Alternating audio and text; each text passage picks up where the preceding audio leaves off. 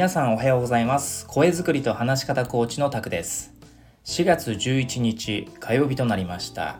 今日の天気は晴れています。気温もいい感じですね。今日はあったかそうなので日中はすすぎで過ごせそうですね。ところで皆さん朝起きたらまず何しますか？僕はですね朝起きるとまずは塾生さんからの日報を確認します。僕の運営する声作りと話し方塾というこのスクールですが、えー、塾生さんの課題ごとに塾生さんに宿題を渡しています。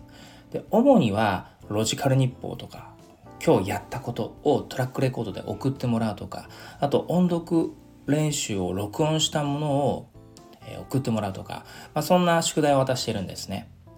でもちろん塾生さんごとこの日報を送るペースはまちまちですがそんな中ほぼ毎日送ってこられる塾生さんもいます。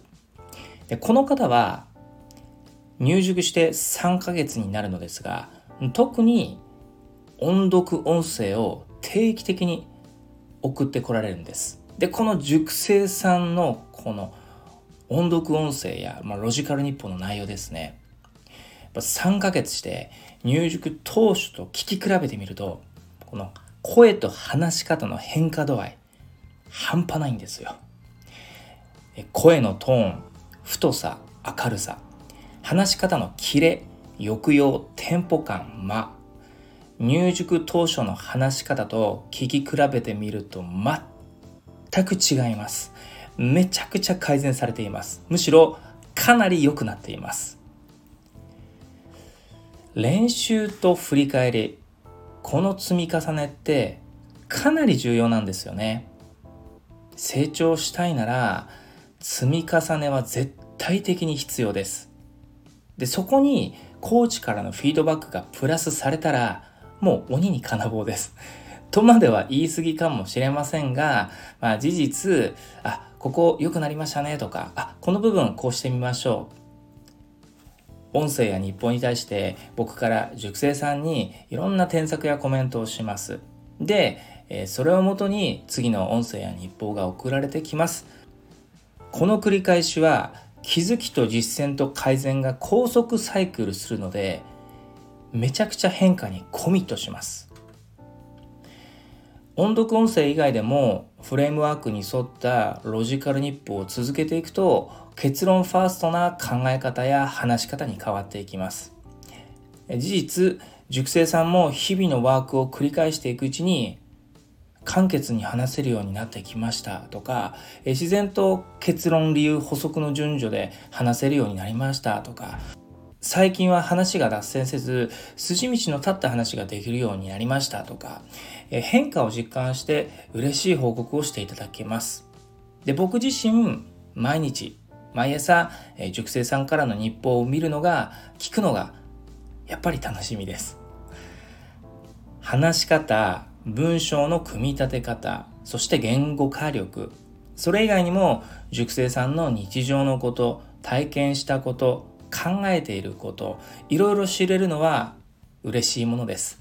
で時には勉強になることもあります。でこれこそウィンウィンの関係と言えますよね。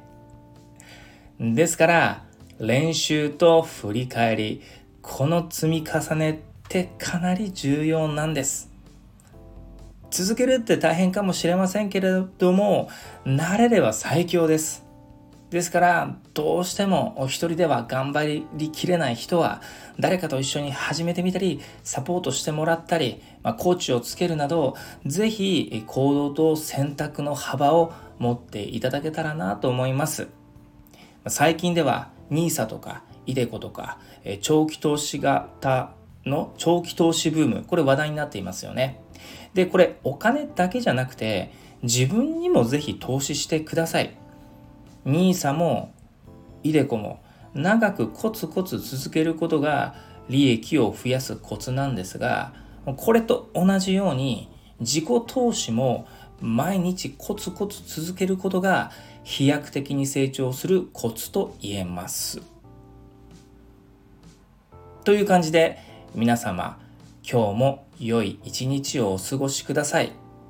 そして朝はめちゃくちゃ学びに最適な時間と言えます。良い朝の過ごし方をしてほしいなと思います。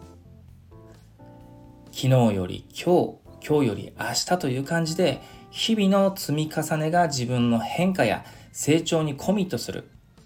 そんな時間の使い方、朝の過ごし方を意識してみてください。また次の音声でもお会いしましょう。声作りと話し方コーチタクでした。それでは。